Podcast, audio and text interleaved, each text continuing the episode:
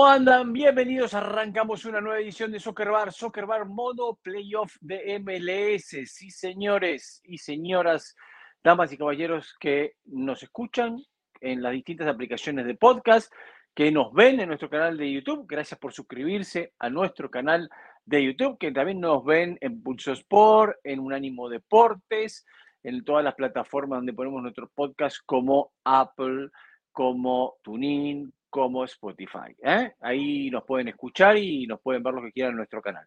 Le agradecemos a todos porque siempre vamos sumando gente a esta comunidad y ese es el objetivo número uno, ser cada día más. Vamos a estar hablando hoy de lo que sucedió en playoff de MLS en estos octavos de final. ¿Cómo está? ¿Qué pasó con Orlando frente a Nashville?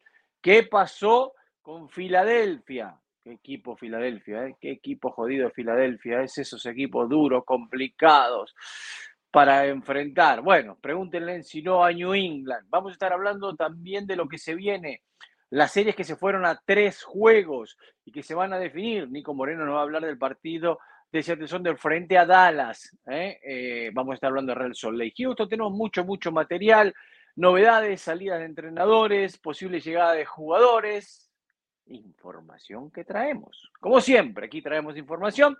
Eh, a pesar de que todos piden papeles y pruebas, pero bueno, nosotros tenemos información y vamos a estar contándola aquí. Vamos a darle la bienvenida al señor John Rojas. Señor Rojas, ¿qué dice? ¿Cómo anda? ¿Cómo le va? ¿Qué tal, señor? Don Diego. Para usted, ¿todo bien? ¿Cómo anda? Muy bien, muy bien. Viendo cómo las series de tres se convirtieron en de dos para muchos. Y... Muy bien, sí. Sí, no, está todo bien. Y, y, viendo cómo algunos están al borde de, del fracaso. Después de que, sabe que, en la mano. Exactamente, sí. Yo, hay algunos con los cuales nosotros nos hemos equivocado mucho. Eh, pero bueno, hay otros que no. Ya está el señor Nico Moreno ahí para que le demos la bienvenida. Pero sabe que sigo sorprendido en un punto con estos playoffs.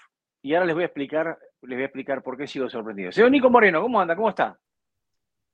Hola, ¿qué tal, amigos, familia de Soccer Bar, de Pulso Sport? Gracias por estar con nosotros. Y sí, ah, para lo que fue una semana interesante, no solamente en partidos, en lo que, cómo se manejó la postemporada, pero noticias. Hemos dicho, tenemos un programa que no se pueden perder.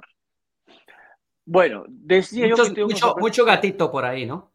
Aparecieron los leones y hay mucho gatico. Eh, mucho gatico. Yo ya estoy sorprendido con estos playoffs porque nosotros después de los primeros partidos decíamos que el sistema de juego iba a cambiar, que los entrenadores debían tener un formato distinto, debían ser mucho más especulativos porque el hacer cuatro goles no te sirve de nada, es lo mismo, ganas 1 a 0, es lo mismo.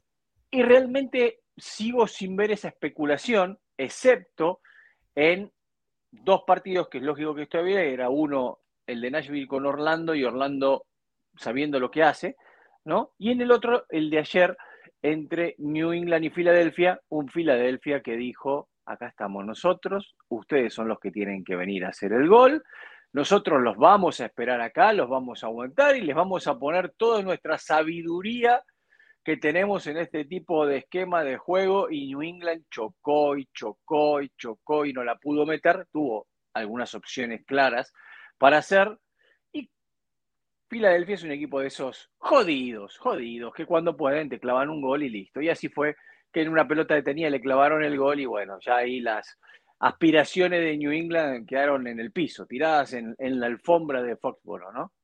Sí, ese, ese partido fue interesante y ahora entramos en detalle con él. Yo en términos generales lo que quiero decir es que eh, del, del, sueño, del deseo, del formato, eh, hay cinco partidos que se les cayeron, porque cinco partidos que se iban a ofrecer o que se pensaba, digamos, llegar a esas series, pues no, porque hubo equipos que si bien de pronto lo encararon de forma diferente el ida y vuelta de los primeros dos, sí mentalmente estaban trabajados para definir las series en dos partidos. Y lo hicieron. Y con el tema de Orlando, que también entramos de pronto un poquito más en detalle y vamos a escuchar también a pareja, me parece que no es que sorprenda Orlando, pero sí me parece que hizo mejor las cosas que nosotros esperábamos que hiciera para convertirse en un equipo más sólido. Sí, y yo agregaría a los dos partidos, por un lado, eh, el equipo entre Filadelfia y New England que ganó fue el que pudo adaptarse a las lesiones, a las bajas, y el que a lo mejor tenía más carácter, más jerarquía eh, en estos momentos, a un equipo que ya ha estado ahí, que ah, fue eh, no solamente finalista, pero campeón de la conferencia este, eh, y eso se mostró en este partido porque se le complicaron las cosas. Pero ¿Cuál campeón? ¿Cuál campeón? ¿Cuál campeón? De la conferencia este, dije. De la conferencia ¿Cuál este. campeón? Si todavía pues se está jugando, si lo que se viene jugando se va a jugar la semifinal. El que estuvo, señor Rojas, si usted me escucha y no hablara todo el tiempo, aprendería un poco. Pero por eso, ¿cómo es que el que estuvo? El que ya ganó, que ha estado ahí, señor Rojas, que estuvo en una final contra el LFC, de jerarquía, estoy hablando de la jerarquía. ¿Es que está hablando del año pasado? sí, de la jerarquía. Yo estoy hablando de la jerarquía, de la jerarquía, que sacó la camiseta. Es que yo sacó la camiseta, bueno, el no fue el que adaptó, el que sacó la jerarquía, que sacó la camiseta, el que ganó con eso, porque se le dificultaron las cosas. Y por el otro lado, eh, de acuerdo con eh, lo que dice yo al respecto de Orlando, que tiene y siempre ha tenido un muy buen elenco, un muy buen plantel, pero ha tenido altibajos, y en este carácter, fuerza eh, y un equipo de Nashville que continúa con la interrogante de cuándo llegarán los goles. Bueno, arranquemos por este partido de ayer, de, New England y, Filadelfia. Eh, como decía Nico, hubo bajas. Miren, este fue el 11 con el cual arrancaron los dos equipos, ¿no? Eh, no estaba Carranza en, la delantera para el equipo de Filadelfia, que en algunos momentos se notó la falta de Carranza. Claro. ¿eh? En algunos momentos se notó la falta de Carranza, no, no hubo esa definición eh, pero bueno, compensó las bajas con cambios que fueron buenos, con cambios que fueron buenos, porque en el segundo tiempo también las modificaciones que hizo le, resultaron. Eh, creo que el objetivo de Filadelfia era ayer no perder. Me parece que era el objetivo número uno de Filadelfia. no perder. Sí, sí, sí, sí. Era, era claro que Filadelfia no, no le iba a regalar nada a New England. Ah, la expulsión, obviamente, de Mark Anthony Kay, que es absolutamente infantil, ayuda a ese propósito de Filadelfia. Y es tan claro que Filadelfia. Que se había comido dos goles, Mark Anthony Kay. Sí. sí y, la frustración se notó. Sí, y es tan claro que Filadelfia tenía como objetivo no perderlo, que aún el rival con 10 nunca fue a presionarlo arriba, nunca fue a tratar de quitarle la pelota rápido, lo dejó. Dijo, juguemos al ritmo de ellos, no hay ningún problema. Que lo peor que puede pasar acá es que esto se acabe 0-0 y si no lo definimos en penaltis, pues hay otro partido el domingo. Pero ellos fueron muy serios, muy medidos en sus maneras. Sí, yo también agregaría la baja importante de Kay Wagner, que hace por completo todo lo que hace Filadelfia, lo minimiza, no tiene tanta amplitud, porque es un jugador que se incorpora el ataque con mucha facilidad, tiene eh, una visión muy buena. Eh, y lo de Glesnes, entonces son tres bajas importantes que ha tenido Filadelfia y aún así supo adaptarse, supo manejar este encuentro, pero también hay que aplaudir el carácter y lo que trató de hacer eh, New England. Andrew Farrell, Dios mío santo, como lateral derecho, ese empuje, esa ganas, algo fantástico, lo hemos seguido mucho, hemos tenido conversaciones con él porque es de descendencia peruana, tiene una gran actitud del juego, no, no, no, le encantan las cosas. No es de descendencia peruana, no es de descendencia peruana. Eh, ¿Sí? No, no, no, no, no. Sus papás son misioneros y él vivió siete años en Perú. Sus papás son completamente estadounidenses, su familia es completamente estadounidense, pero ellos vivieron en Perú siete años, obtuvieron nacionalidad peruana y él habla perfecto español. Eso sí. Bueno, entonces la palabra fue considerado y él fue considerado para selección peruana ah, sí, sí, lo, sí, lo estuvieron, buscando en un tiempo, pero... Pues la palabra descendencia no es la correcta, pero alguien que obviamente estuvo en Perú y por eso lo, tuvimos la oportunidad de hablar con él varias veces en español y eh, una gran persona, pero en ese partido me sorprendió el, la, forma en la que tomó esa posición de lateral derecho, un par de oportunidades que tuvo tratando de hacer magia con el balón. Pero Muy interesante lo que hizo. También Nico Filadelfia una de las cosas que hizo fue dejarlo, que él sea la salida. 100%, porque, ellos, porque ellos sabían que él no iba a poder hacer mucho daño. Porque se le notó que era mucho impulso de ganas, pero se le notó que es zaguero central a la hora de definir. Sí, pero ojo, ojo ahí, hay un, hay un, detalle, ahí hay un detalle. Siento, es más, le voy a buscar el dato exacto, porque no son, no, no es una bobada. Andrew Farrell ha jugado más de 120 partidos como lateral. Sí, sí, no sí. es no, que, no. no es que Sí, jugó ayer. de. En línea, en línea No, de claro. tres con como carrilero también. 148, 148 partidos como lateral y 202 como central. El tema es que, pues, o sea, el tipo es puro ímpetu y, Claro. y ya, y ya la verdad le va costando a la edad. Pero yo con lo que quiero otra vez estar en desacuerdo con Nico es con lo del crédito a New England, porque New England empezó por hacer todo al contrario, empezó por salir a hablar antes del partido y empezó por ir a mandar mensajes y a decir que iban a tratar de perseguir jugadores y que si les golpeaban a Carles Hill ellos iban a golpear. Y eso se le convirtió a Jim Curtin en, como se dice en inglés, en material de tablero para mostrárselo a los jugadores y decirle, vea, eso es lo que ellos quieren salir a hacer. ¿Qué van a hacer ustedes? Claro. Sí, Y ahí, está, va- y ahí está la, y ahí está la expulsión de Mark Anthony Kay, ¿cierto? Sí. Y, si, y si fuera para, para resaltarles el carácter y para resaltarles, al final del día ellos no fue el equipo más soft de todos los que jugaron las llaves. El más Ahora, liviano hay- de hay- todos. Hay, hay, yo hay estoy dándole crédito al equipo en el partido después de la suspensión, la, la salida, la expulsión de, de Kate, que tuvo el carácter, que tuvo la respuesta, que sí, lo dejaron jugar. Eso estamos los tres completamente en, en acuerdo. Pero me pareció bueno lo que trató, lo que intentó de hacer. Chancalay buscaba por todos lados. Eh, ah, Chancalay es un jugador que necesitan retener Es ahí un jugador, 100% es un jugador que jugador. tiene, que tiene que comprar New England. New England lo tiene que comprar. Sí. Claro que sí. Sí, sí, Sí. sí, Lo sí. tiran, Entonces, lo a- eso voy yo. y Ahora, como delantero haciendo la diagonal siempre. Se mete interno siempre. se mete como interno y, y genera mucho peligro. A ver, Sí. una cosa, tengamos en cuenta algo. No extraño lo que ha pasado con New England. Todos sabíamos que este equipo no llegaba de la mejor manera a la postemporada, ¿no?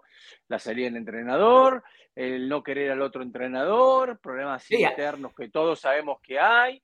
No, Eh, ayer González en la rueda de prensa, ayer Omar González, cuando le preguntan al final, bueno, ¿cuál, es, ¿cuál fue el punto de inflexión?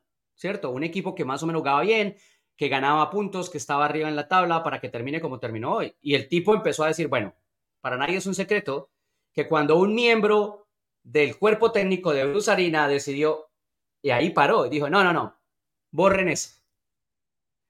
Todos saben que cuando se suspendió a Bruce Arena, no, no, no pudo, Ah. no pudo, no pudo seguir, claro. No, no, puede da seguir. igual lo No había puede- dicho, da igual. no, la, para que la estaba gente más sepa, no roto puede- que roto. exacto, no pueden seguir porque si siguen los multan. Es una cosa increíble. Los Gustavo Bow jugó básicamente su último partido para New England. sí, Exactamente. También. Bueno, mire lo que dice Oh, Pablo oh, Morales que, que Eso, escribe. sí, hágale, muy Mire, bien. Dice, mire, dice, el problema del sistema es que trivializa el gol, lo más hermoso del mundo y lo más trágico. Quieren que sea básquetbol, donde solo importa ganar y no el marcador. Hacer una manito ni emoción tiene. Bueno, eh, Pablo, en básquetbol el marcador importa y hay mucho marcador. ¿no? O sea, hay. Entonces, Si, si no quisieran hacer acá, que sea de muchos goles. Eh, a mí el sistema no me gustó. Finalmente, como terminaba el final, no, no me gustó.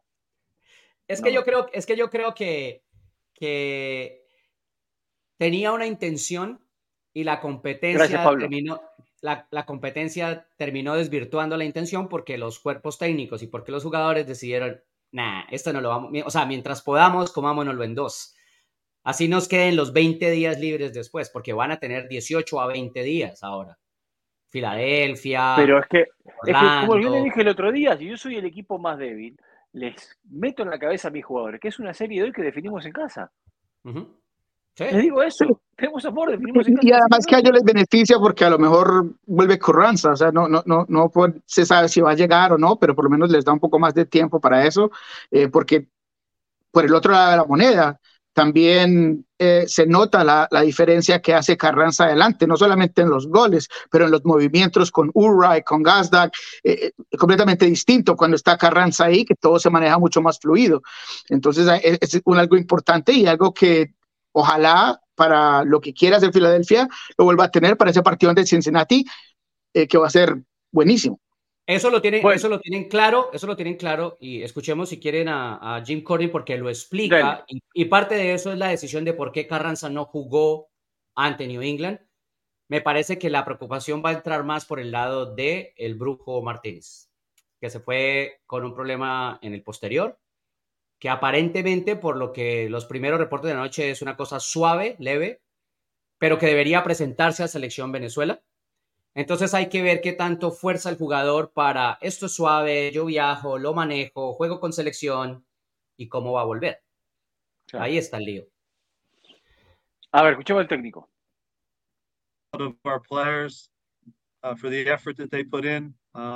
Orgulloso de nuestros jugadores por el esfuerzo hoy. Antes del partido hubo mucho ruido enviado desde la gente de New England y los chicos respondieron en el terreno de juego. Hemos hablado todo el año y creo que durante las pasadas seis temporadas de que debemos hablar en el campo. Y creo que los jugadores lo hicieron en grande, buscando la forma de ganar el partido, sobrevivirlo y avanzar en ese momento del año. Y ahora tendremos 18 días antes de jugar ante Cincinnati. We have an 18 day layoff uh, before we play Cincinnati. When we're underdogs, I think we kind of are at our best. Uh, so, you know, cuando somos el menos favorito, creo que sacamos lo mejor de nosotros. Por muchas razones teníamos bajas hoy, suspensiones, lesiones, cosas que pasaron en la semana fuera del campo. Y quienes entraron hoy y jugaron como lo hicieron, creo que no activo toda la noche, jugando por izquierda y mantuvimos con pocas ocasiones a un talentoso en ataque equipo de New England en su casa. Y eso es bueno. And, and we really held a, a talented New England attack to not much, you know, in their building, uh, which is good. So it's a high hamstring. Um, you know, initially the plan was he got he jumped into training midweek and or, sorry, I'm not Es una contractura. Inicialmente entrenó el fin de semana y parecía estar bien, pero creíamos que aún con la prioridad de ganar hoy, arriesgarlo muy pronto podría terminar en rotura que le hubiese impedido, en dado caso, jugar el domingo en casa. Lo balanceamos y creímos que podíamos hacer el trabajo hoy con el grupo que teníamos a disposición. No se hubiese perdido el domingo si hubiéramos jugado. Ahora tiene 18 días para recuperarse y estar ante Cincinnati. Así que nos funcionó. Y si este equipo llega a levantar un trofeo, él va a estar en el campo. Y eso es lo que necesitamos. be a guy that, uh, look, if we're going to lift the trophy, he's going to be on the field, and, and that's what we need. Muy bien. Bueno, ahí estaba eh, el técnico. Yo cuando veo a Lowe y cuando veo, bueno, esta Carranza no jugó ahora, ¿no? Digo, ay, Miami, ¿no? Las decisiones que has tomado siempre. Dios santo. Bueno. Eh... Pero preocupante, tomamos la baja del brujo, ¿no? Sigue llevando agua para su... Para su no, no, no, no digo, porque con esos jugadores que no servían, para el técnico que usted tiene ahora, que podemos hablar de eso también, eh, mire, mire, están, juegan postemporada siempre Filadelfia. Eh, no, pero cambiemos de tema. ¿Saben qué? No, dos cosas antes de cerrar Filadelfia. Uno, es interesante, pero yo no me como el cuento de que Filadelfia, con las temporadas que ha hecho, con el grupo que tiene, con el proceso que tiene, él se siga sintiendo que son, como se dice en inglés, underdogs, que se sigan sintiendo los menos favoritos siempre. ¿No? Eso ya me parece que es filosofía nada más para, para alentar a un grupo que creo que no necesita eso. Y lo otro es pero, pero a ver, pero a ver, frente a Cincinnati son el menos favorito o no? Sí, Sí, son menos favoritos. Frente a Cincinnati sí, pero frente a New England no lo eran, por ejemplo, para mí. Correcto. Eso sí, eso es verdad. Pero frente a Cincinnati lo son. Ahora frente a Cincinnati para mí lo Ahora Sí. Pero, pero aún más con, lo, la baja del brujo. O sea, lo que trae a la mesa John es, es muy cierto. Porque Leon Flash hace el trabajo, es el que es el parche, pero no, es Hay 18 días, Nico. Hay 18 días. Si no, sí, ojalá. es muy cierto, muy cierto. ojalá se regrese el brujo. No, la preocupación es esa. Perdón, él va a viajar a su selección y va a ser el médico de la selección el que diga no puede jugar. Eso es lo que va a pasar. Mm. Mm. Seguramente, ¿no? Siempre ha pasado eso. no, por reglamento debería viajar, pero, que viajar. pero las relaciones a veces entre las federaciones y los clubes permiten que eh, las federaciones crean el reporte médico del club y le digan, listo, no, no se preocupe, quédese allá.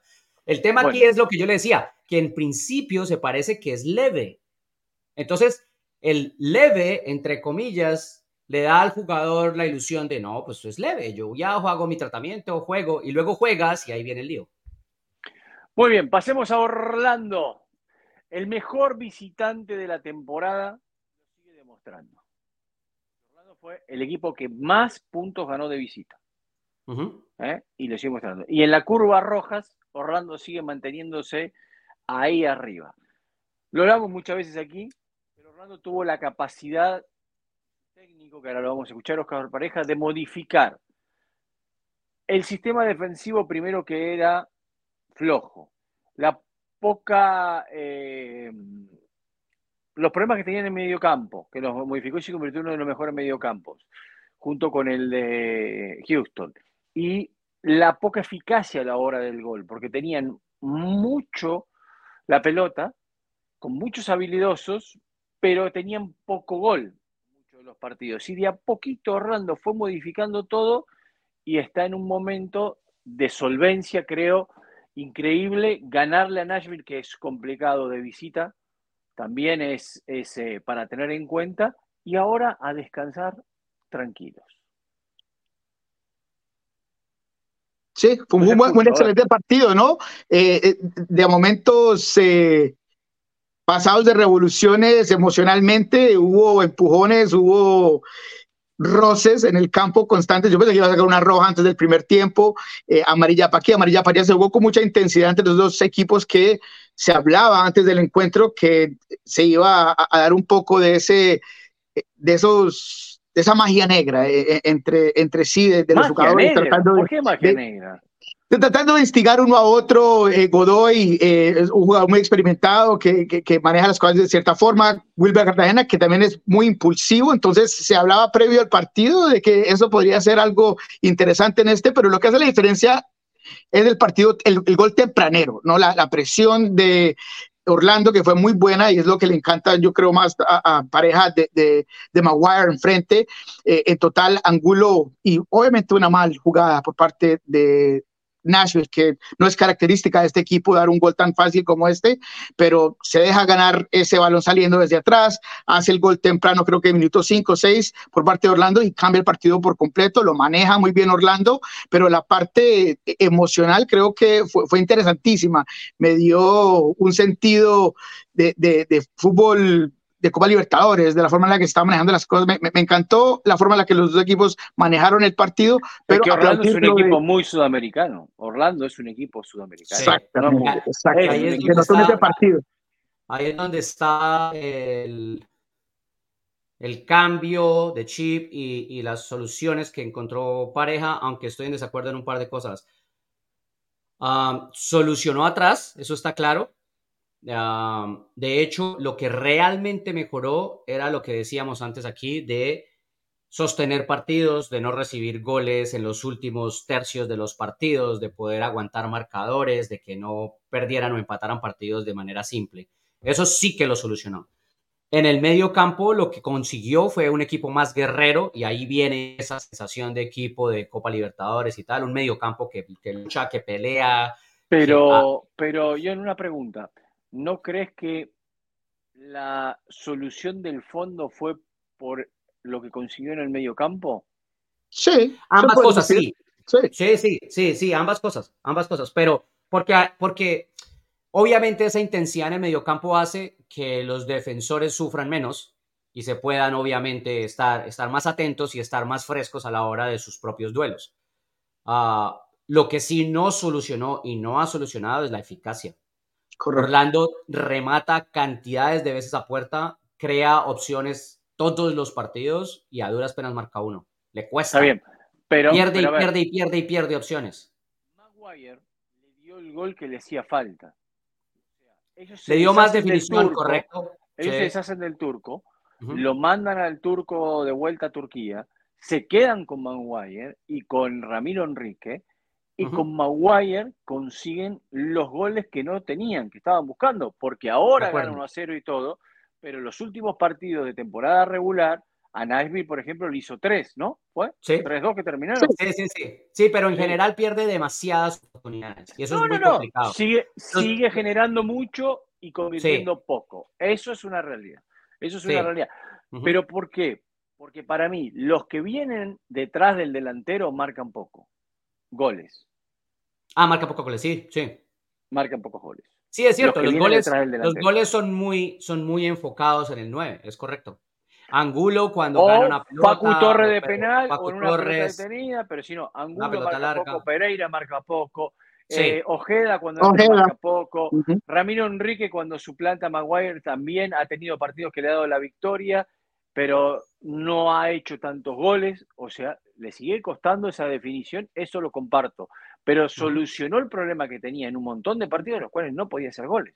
Bueno, es que al final, al final ese es el, ese es el fútbol clásico, ¿no? Al final, el, ¿cuál es el objetivo del gol? Hacer uno más que el rival. Y si a mí no me hacen, con uno gano.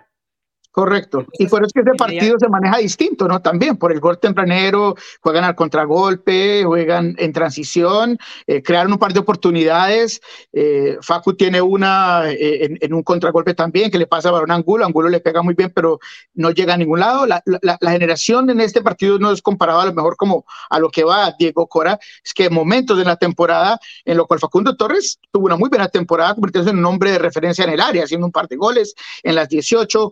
Eh, pero entiendo que a lo mejor no sea un equipo que va a ir mano a mano como Atlanta o como Columbus, pero es porque tiene un sistema distinto y tiene jugadores que enfocan a lo que quiere Oscar Pareja. Sí, sí. A ver, escuchemos al técnico Oscar Pareja, a ver qué dice. Planteamos un partido hoy donde sabíamos la necesidad de Nashville de salir a, a buscar el juego, nosotros queríamos controlarlos sin dejar de atacarlos y, crear opciones de gol.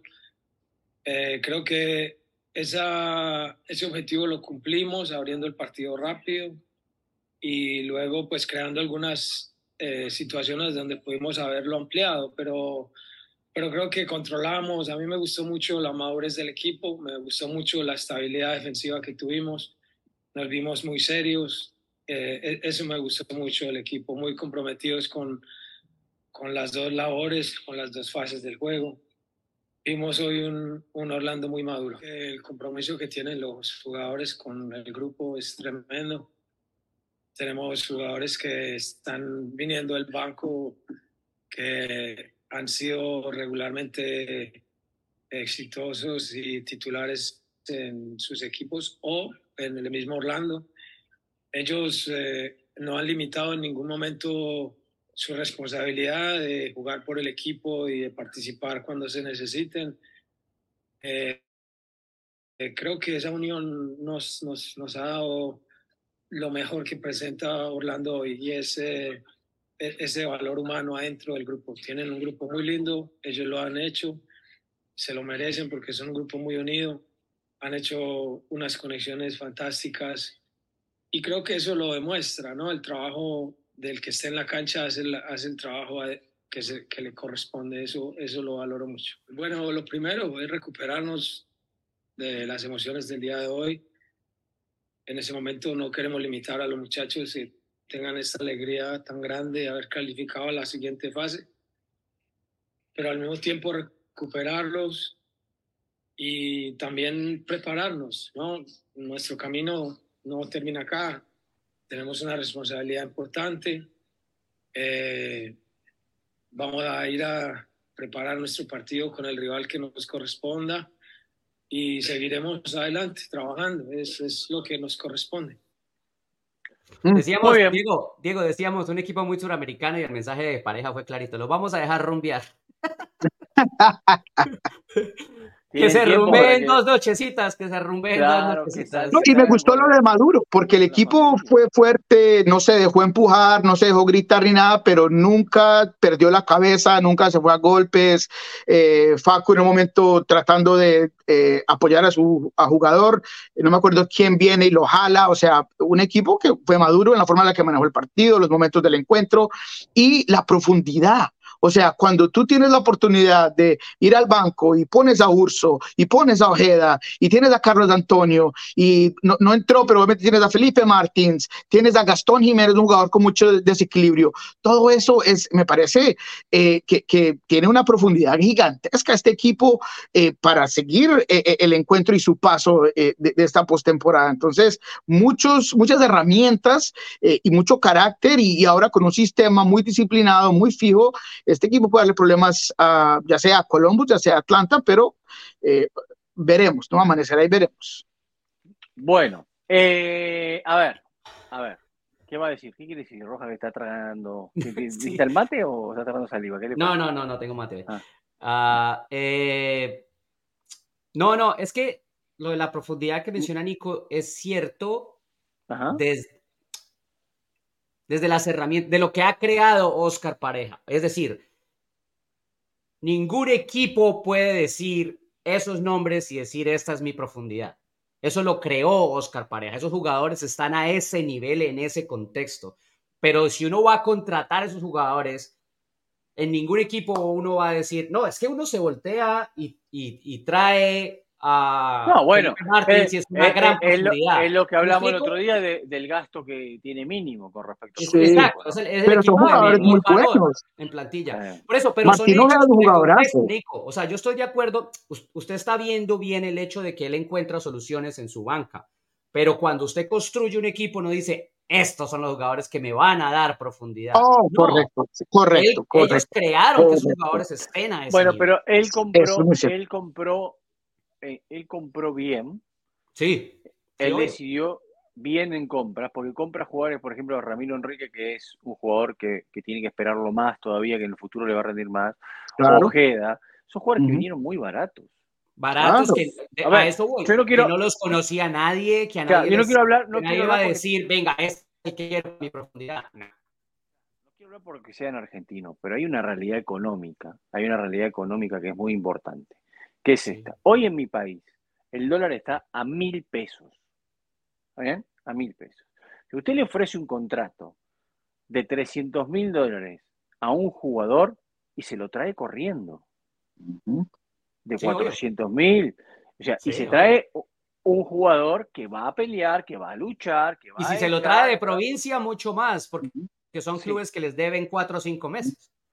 Vamos a suponer 500 mil dólares con furia pero con mucha furia, ¿no? Se trae jugadorazos a ese precio hoy. Entonces, eso es lo que él vio de distintos lugares, porque lo hizo en Uruguay también, y va trayendo jugadores que le sirven muy a su sistema. Mire, escribe. eso es muy cierto. El primo de Nico dice: Gran programa, señores. Saludos a Nico, crack. Qué grande, el primo de Nico. Ahora hablamos de Nico porque necesita todo el apoyo posible. Bueno, vamos, Gustavo, Gustavo, este man sabe mucho de fútbol, con, este, con este vamos a hablar de lo que viene del torneo. Porque se dice, a ver qué dice, ¿para el resto del torneo es el mismo formato? No. No, no es el mismo formato. Ahora cambia. A partir, de, ahora, es, un solo partido. Un solo partido como en si va, Un solo partido si hay tiempos extras y si hay lanzamientos desde el punto penal o penales, ya se pueden llamar técnicamente penales. Y tengo, y tengo una foto para Danilo. Esta foto para Danilo, porque Danilo nos escribe diciendo que Columbo va a ser campeón. Y aquí lo tenemos a el griego tratando de escuchar, a ver qué es lo que está diciendo Danilo, ¿no? Eh, a ver, no sé cómo plantear esta pregunta para ustedes dos. ¿Cuál es el verdadero Atlante y cuál es el verdadero Columbus? Ahí es el punto. El, del primer partido es Atlanta, el del primer partido es Columbus el del segundo partido es Atlanta o, es Columbus el del segundo partido, porque las cosas fueron muy diferentes. Obviamente Atlanta con Tiago Almada, ya lo hablamos acá, cambia, cambia, tiene otro formato, ¿eh? mm. tiene mucho más volumen de juego, eh, pero fue superior a Columbus, fue muy superior a Columbus en algunos pasajes del partido. Demasiado, diría yo. Sí, pero en este estaba más nivelado, entonces a la pregunta se diría que este es el verdadero de los dos. Ahora que eh, puede ser que sorprendió a, Columbus, eh, podría decirse de esa forma, pero en este momento los equipos estaban más nivelados, ¿no? En el primer partido, a Gonzalo le tocó sacar de, del banco a Fortune, eh, Roseto jugó mucho más de juego, tocó jugar con Ronald en la línea de tres, entonces este Atlanta fue el que se supone que es el que es, y me encantó la forma en la que todas las nuevas adquisiciones fueron un partidazo, Saba, Silva, Gigi, lo, lo, de ahora le dicen el dios griego, fue fantástico, o sea, no solamente por los goles, por la ubicación, pero es el sacrificio, cómo se mata, cómo defiende, cómo presiona, cómo regresa, cómo levanta a sus amigos, sus jugadores, eh, o sea, e, e, es en realidad importante. Lo de si también, con Spider-Man tenés ventaja, Moreno, si jugás con Spider-Man tenés ventaja, claro.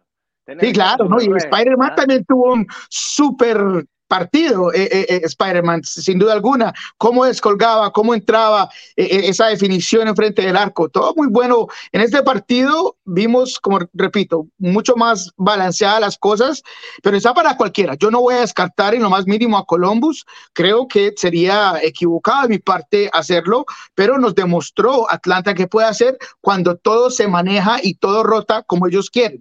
¿Qué pasa cuando no? ¿Qué pasa si hay un gol tempranero? Cuando hay un error.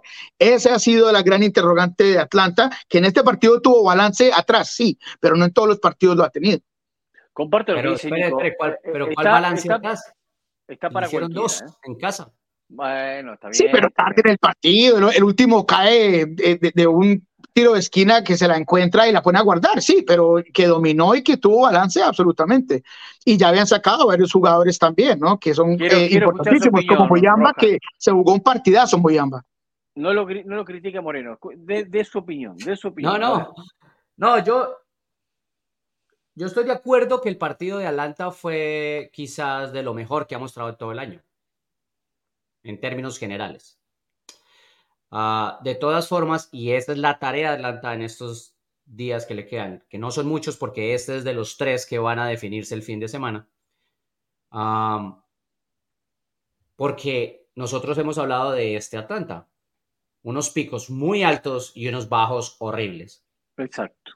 Y, y no es, y no es de, no es de bloques es de domingo a, miércoles o de domingo a domingo que tiene esos picos. No es un mes muy alto y un mes abajo y que puede ser por diferentes factores. No, no, no. Es de partido a partido que empuja esos picos. Y eso es muy complicado. Aquí la clave, creo, está en una cosa que nos dijo muy claro um, Cucho cuando hablamos con él incluso acá y que él dijo, lo ha aprendido mucho porque nos incluso nos ha pasado a nosotros mismos, dijo él, y creo que les la pasó, en este, les pasó en este partido. Los equipos normalmente y nosotros nos hemos sido un equipo distinto afuera y un equipo distinto en casa. Y esto va ahora a definirse en Columbus. Entonces, Atlanta United tiene que ser el mismo equipo que fue en casa afuera y tiene que dejar atrás los picos y mantenerse arriba. Esa es la gran complicación de Atlanta United. Columbus tiene que volver a ser el equipo que ha sido en casa, olvidarse de este partido y dominar su fútbol para poder sacar a Atlanta United. Entonces, ahí estoy de acuerdo con Nico que está muy balanceado, pero me parece que esos son los factores. Ahora, eh, Atlanta eh, eh, tiene jugadores en duda. Roseto, por ejemplo, no se sabe qué pueda pasar. Ah, y por ahí va a estar el tema. Me parece que para Atlanta pasa más desde lo mental y para Columbus pasa más desde lo futbolístico.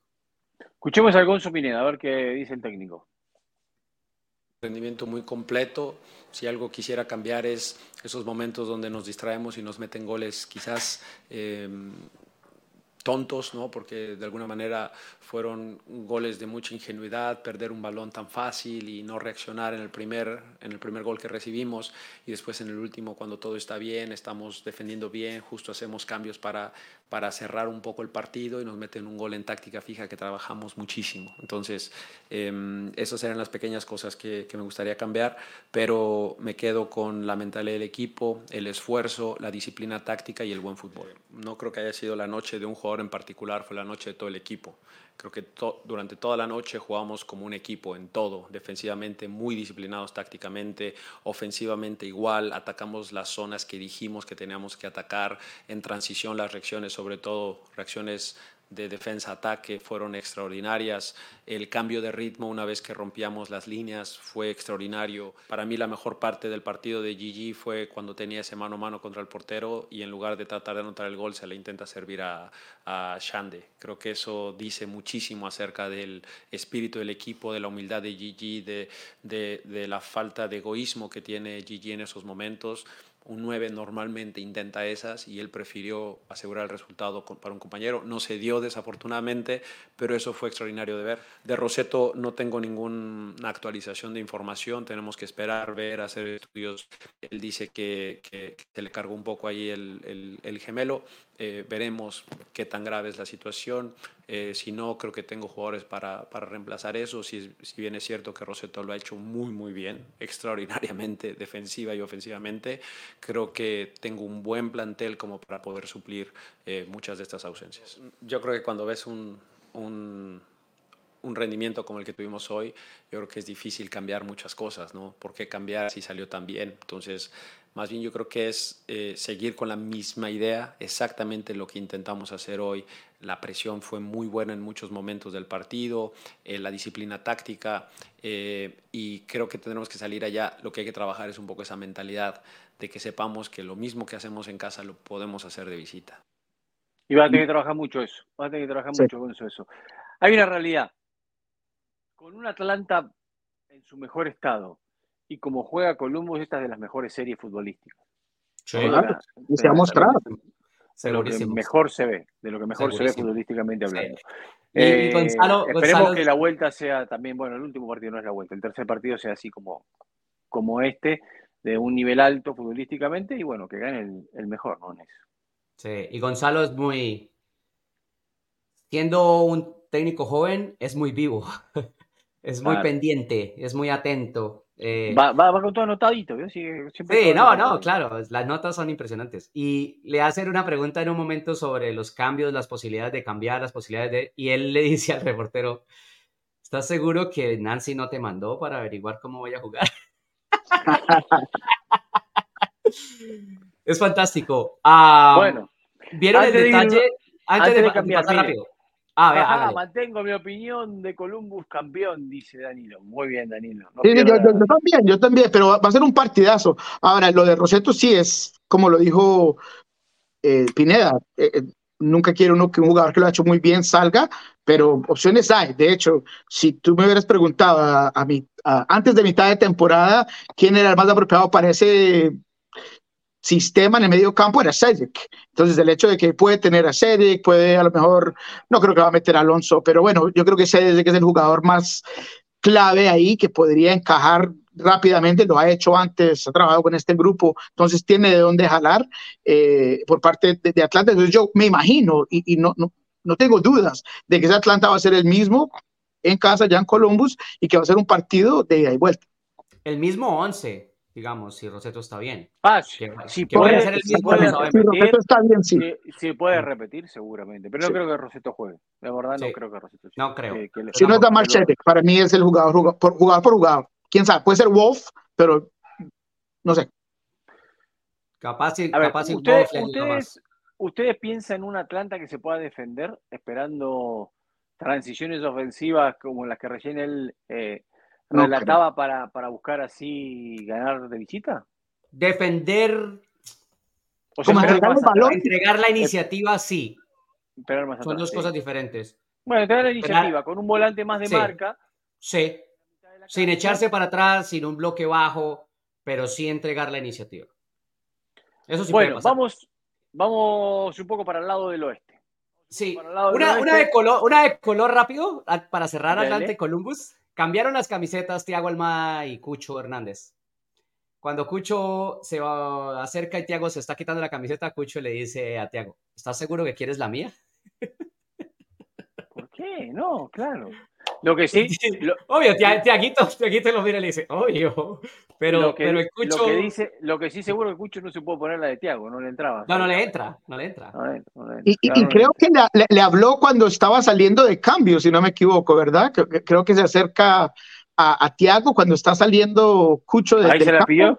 No me acuerdo. La camiseta. pensé haber visto algo así, pero no me acuerdo. Sí, no sé. Bueno, decíamos que Houston iba a tener un partido difícil en Real Salt Lake y finalmente terminó empatándolo. Definición en tanda de penales. Gana Real Salt Lake y estira esta serie que está empatada 1 a 1. Eh, ahora va a definir en su casa Houston. Eh, yo no sé, la verdad, yo no creo que Houston tenga problemas, pero ¿usted piensa que puede tener problemas en su casa para definir esta serie? Yo no creo que debiera tener problemas. A mí me parece que a Houston lo afecta más todo el entorno, eh, el, viaje, el frío en, en Salt Lake. Ah, el, empate, el, empate, fue un partido que parecía más un poco a, a eso, la responsabilidad de ellos, que ellos hagan y ya y vamos viendo cómo nos va a salir a nosotros. Tenemos colchón. Ese, es un punto importante que te acabas de tocar, eh, John. Eh, perdón, Nico, que, me metí. Pero ya empezamos a tener mucha diferencia de temperatura en gran parte mm. del país. Sí. Mucha diferencia de temperatura. Eh, y entonces eso juega, juega también. Sobre todo, sobre todo estos, estos lugares, esos extremos, o sea, Houston a Real Salt Lake, la temperatura se siente. Además que eh, Salt Lake es altitud también. No es, no es Colorado, ¿cierto? Pero es altitud, sobre todo para Houston. Bueno, Nico, ¿usted qué le parece? ¿Cómo ve esta serie? Esta no, pues, eh, yo también creo que si nos vamos con lo que hemos visto, Houston debería cerrar en casa, pero este partido incomodó muchísimo, es verdad lo que dice John y el lugar, la actitud, la visita, pero futbolísticamente eh, se complicaron las cosas, sobre todo adelante a, Houston, que no estuvo tan claro, no estuvo tan fijo, a Quiñones lo, lo aislaron muy bien, eh, tenía a veces Houston la necesidad de conformarse con un mal disparo de media distancia, lo que fuese, Chicho entra, hace un buen partido, tiene una enfrente usualmente la pone a guardar, no lo hace en este partido, entonces, ¿qué pasará con Chicho ahora con otro partido enfrente? Más eh, con la oportunidad de estar más entrenando esta semana, eh, más fijo, más claro. Eh, eso cambia muchísimo de lo que venía siendo el equipo de Houston. Entonces, me, preocupa un poco porque es casi como que ahora la presión un poquitico se la, se, la pone a Houston. Este equipo, escuché el término de los comentarios de los fans que Real sale que huele sangre, entonces va, va a ir a buscar el partido. Puede ser, pero yo me aferro con Houston, creo que tiene un equipo que ha mostrado suficiente, que tiene jugadores de liderazgo y que va a volver a manejar todo lo que vino haciendo el primer partido y a lo largo del torneo. Escuchemos a Carrasquilla, uno de los grandes jugadores que tiene Houston. Una temporada espectacular. es el partido más importante de la temporada, el del sábado. Eh, pienso que, que el grupo llega bien, llega con confianza, a pesar del último partido eh, estaba en las probabilidades de, perder ese partido. Creo que lo estuvimos controlados y podíamos ganarlo, pero sí que me quedo con la confianza del equipo. Creo que no hay duda, queremos el partido y, y vamos a ir con todo. A diferencia de un partido de temporada, un partido de playoff, que no se puede dar ni un segundo de descuido ni una oportunidad al equipo rival esa es la mayor enseñanza que, que, quedamos de que hay que estar concentrados los 90 minutos. Bueno, yo pienso que presión deben tener ellos que, tienen que venir a nuestra casa. Eh, nosotros solamente tenemos que disfrutar y, y, darle dar el mayor esfuerzo para toda esa gente que nos va a estar apoyando y divertirnos como lo venimos haciendo durante la temporada. Creo que si hablamos de presión, eh, Houston como club sí que tiene muchas ganas de seguir creciendo, pero yo lo veo desde, desde este punto de vista para no generar esa presión que llevaba muchos años sin, sin clasificar, ya hemos dado un paso importante. Y pienso que ya de aquí en adelante todo lo que ganemos, lo que ganemos va a ser ganancia para el club, así que queremos seguir ganando y queremos seguir generando esa posibilidad de llegar más lejos pero sí que la presión se la dejamos a los equipos que están acostumbrados a jugar estos playoffs. ¿Mm? Ahí está. ¿Cómo les, parece la sacudida? Yo creo que no le puedes tirar hoy en día siendo Houston campeón de Open Cup la presión a los demás. La tenés que asimilar. Si bien no sos, no sos el equipo grande, no son los Ángeles FC, obviamente que lo entiendo, eh, pero la tenés que asimilar porque tenés con qué. Además, el rival, de nuevo, no es LAFC, no es Atlanta, no es Columbus, es Real Salt Lake. Que, que tiene mucho en ofensiva Real Salt Lake, pero tiene. Pero que es un, un rival más manejable para ellos. Ellos se, pueden, ellos se pueden enfrentar sin ningún temor. Eh, yo creo que eh, es una manera de sacudir presión que me habla de que tienen presión. porque, porque es que porque es que al final están en su casa. O sea, eh, si me dice, no, mira, no tenemos presión, tenemos responsabilidad porque estamos en mi casa, porque no nos pueden sacar la clasificación delante de nuestros aficionados, eso está bien. Pero si me dices, no, nosotros ya conseguimos y de aquí en adelante será todo triunfo, pues ya eso es otra forma de verlo, que es respetable, pero me parece que los aleja un poquito de la posibilidad de, de tener un fuego interior para, para sacudir a un rival que, que, es parejo. Para mi manera de ver, Houston y Real Salt Lake son rivales parejos. Bueno, sí, mire, pero... vamos, vamos a ver un poquitito esto del oeste. Pero Nico, que ahora le voy a preguntar a usted sobre eh, su equipo. Vamos a ver un poquitito. Por el lado del este, esto ya está. Cincinnati, Filadelfia. Orlando espera rival de lo que pase en Columbus y Atlanta. Correcto. Columbus y Atlanta juegan el sábado. Para semifinales de conferencia. Ah, no, el domingo, el domingo, perdón. Columbus y Atlanta van el domingo. Un partido el sábado y otro el domingo hay. Eh, por el lado del oeste, Sporting Kansas City está esperando rival de lo que va a salir de Houston y el Real Salt Lake.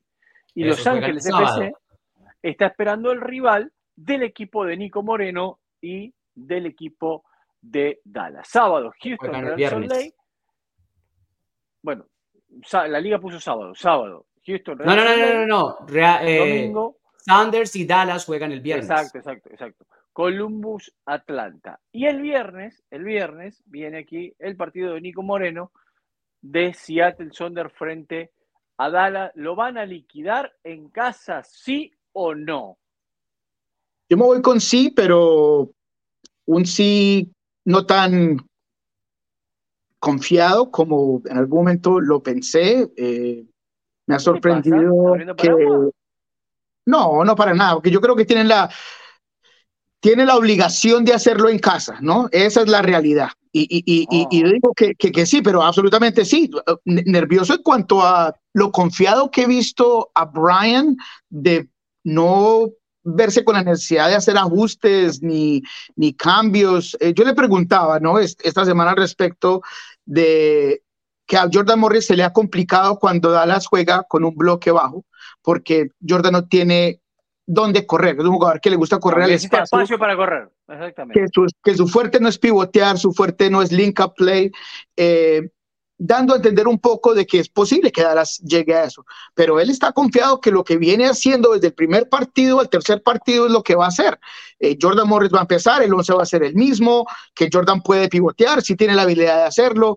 Entonces, me preocupa un poco esa inhabilidad a lo mejor de autocriticismo de lo que se hizo y no se hizo en el segundo partido, lo pone a los jugadores. Eh, empezamos el partido en Dallas con mal ánimo, no estuvimos a nivel, el otro equipo tuvo más intensidad. Eso ¿qué, cambio, ¿qué cambio, harías, Nico? Porque te estás pidiendo cambios. ¿Qué cambios harías? Yo estoy pidiendo a Raúl Ruiz Díaz enfrente y a Jordan por el extremo en vez de Leo Chu. Leo Chu ha sido el primer cambio de Brian Smith en los dos partidos. No ha pasado el 56 en el cual ha tenido que traer a Nico porque Leo se le ha complicado llegar a última línea, tener un poco de, eficacia. Entonces, si yo quiero cambiar las cosas, darle otro, otra cosa hay que preocuparse a, Nico Esteves, yo pongo a, Raúl Ruiz Díaz enfrente, un jugador que puede pivotear, que puede ayudarme a retener, y pongo a Jordan Morris, que puede hacer lo mismo que hace como nueve desde afuera, donde puede convertirse en un referente de área, puede presionar, que es tanto lo que aplaude el señor Brian Smetzer de, Jordan Morris. Eh, y hace algo distinto, sobre todo cuando un equipo juega con un bloque tan bajo. Ese es el cambio que yo pedía, pero Brian está confiado en el grupo, confiado en lo que se viene trabajando, que para mí ha tenido inconvenientes en ambos partidos, en ninguno ha sido un dominante a los 90 minutos de ninguno de los dos, y esa es mi preocupación con este partido. Nico está, bien que esté preocupado? ¿Está bien que esté preocupado, Rojas? ¿Le parece que está bien que Nico esté preocupado? Sí, pero por supuesto, porque es que si no ganas un fracaso para Dallas, para Sanders, simple. Eh, pero la pregunta es, Nico pide a Raúl, ¿está Raúl física y futbolísticamente listo para ser titular después de haber pasado más de una semana en la clínica y de haber jugado pocos minutos tras regresar? Sí, claro, eso fue hace más de dos semanas, eh, lo, que le ocurrió con la espalda. Eh, sí, está 100%. Eh, no sé si... ¿Cuánto ha jugado en esas dos semanas? ¿Cómo? ¿Cuánto, ha jugado? ¿Cuánto ha jugado? ¿Cuánto ha jugado? Ah, yo diría entre 20 minutos cada partido, más o menos, eh, pero lo que vemos de él es que está al 100%. Quizá no, le da, quizá no le da para más que eso. No, pero es que eso es lo que ha sido interesante, que, ha sido una decisión del técnico. tú le preguntas a Raúl, Raúl te va a decir siempre que está al 100%. Aunque no, pero también Brian, también el técnico nos dice que está al 100%. De hecho, digo que a los jugadores no les gusta que los estoy dejando en la banca, pero al fin y al cabo ese es el equipo con el que yo me voy a ir, porque yo le pregunté de frente, tú tienes dos jugadores que han sido claves en postemporada, Nico y Raúl. ¿Cuándo los usas? Cuando yo los quiera sacar de la banca. O sea, él está fijo con que su grupo, con Jordan Morris, es la vía y la clave a la, a la, victoria. Yo no estoy seguro de eso.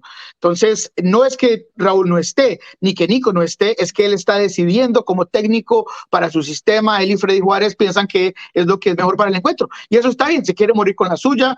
Obviamente conocen y saben más de fútbol que Nico Moreno, pero simplemente una, una observación. Pero es una pregunta. A ver, si repaso el 11 de Seattle, ¿cuáles son los latinos que quedan en cancha? ¿Y Aymar?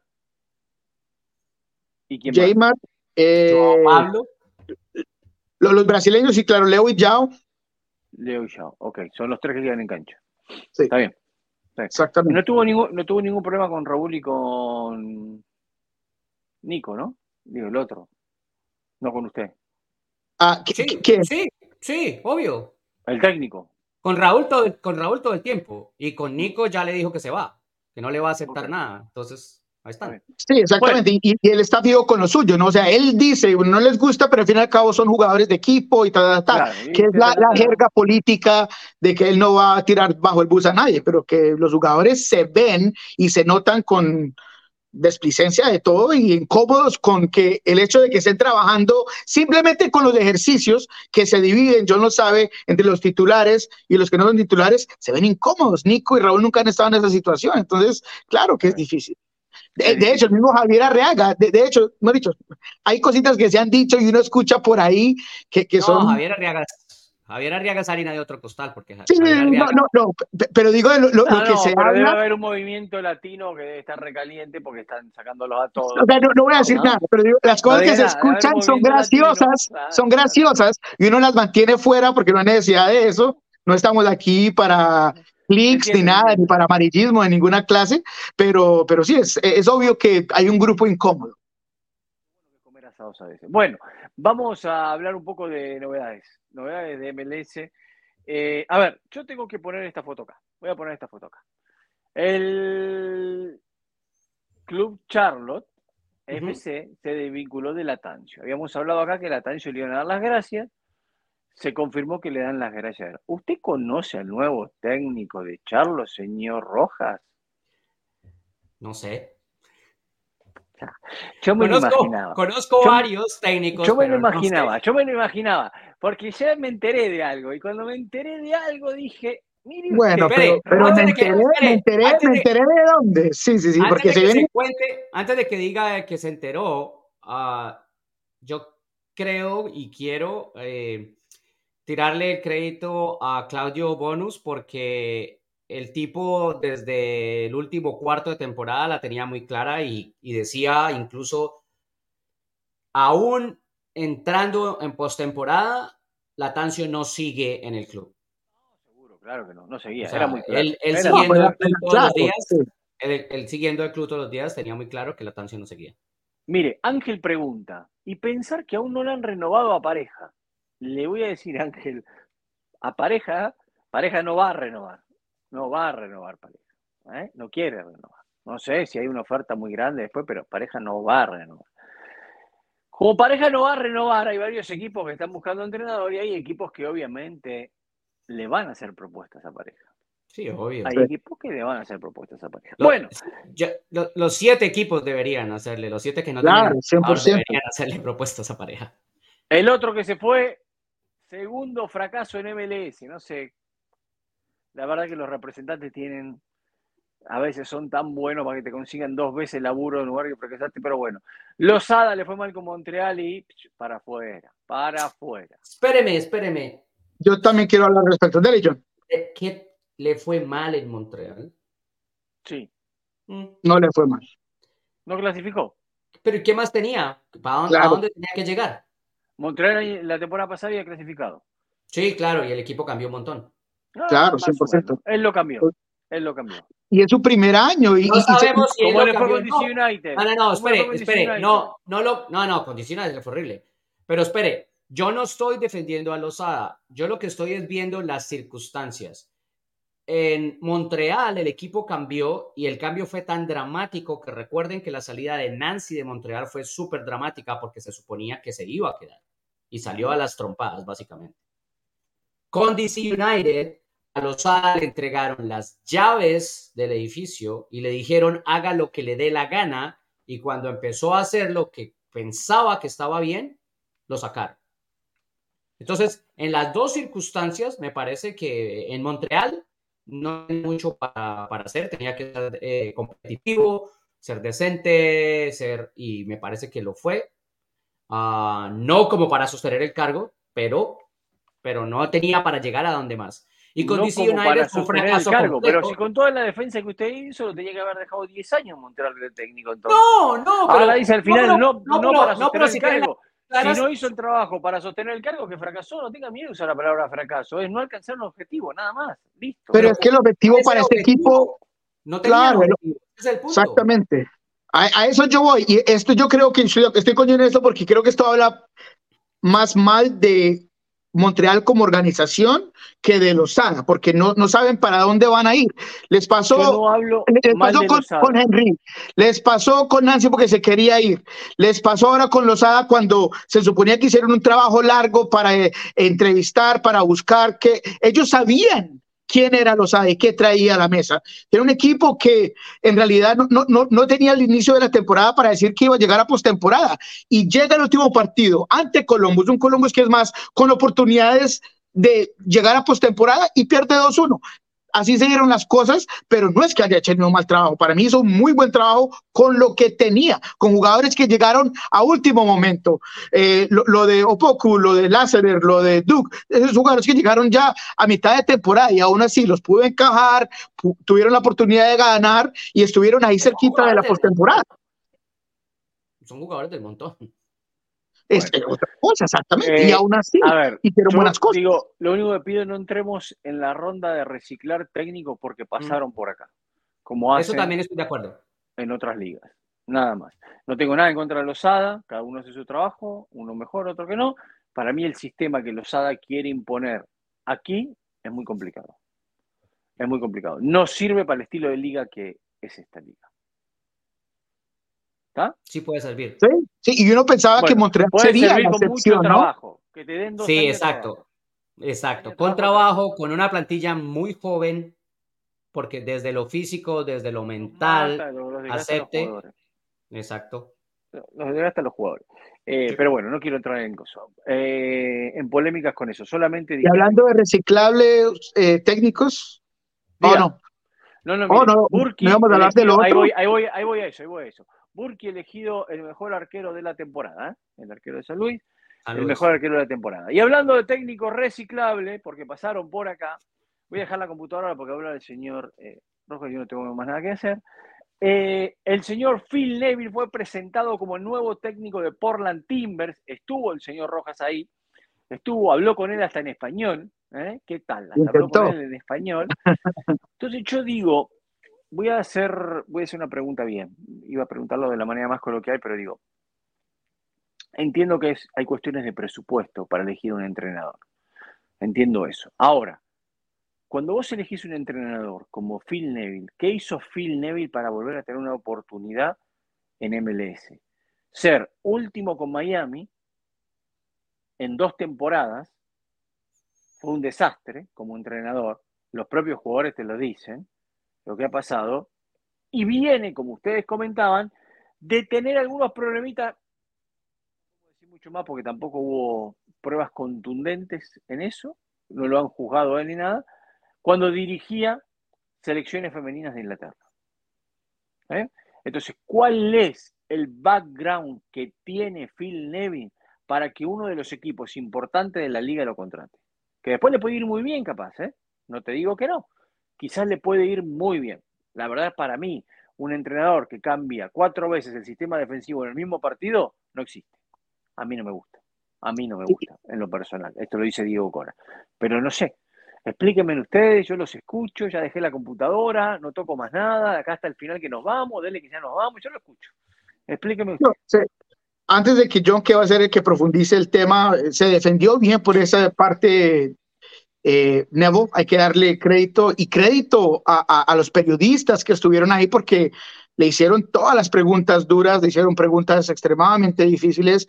Él dando vuelta y todo, pero respondió muy bien, pero él se defiende diciendo que él nunca en MLS ha estado a un nivel, eh, al mismo nivel de otros equipos, de otros técnicos, porque él estuvo en un Miami con sanciones, con problemas, y que ser sexto con eh, ese equipo de Inter Miami fue, según Neville decía en esta conferencia, eh, el, su mejor logro como técnico por todo lo que tuvo, la adversidad que tuvo y llegar a ser sexto con este equipo. Entonces, por esa parte, me parece muy bonito, dijo lo que Gracias a Pozuelo e Higuaín.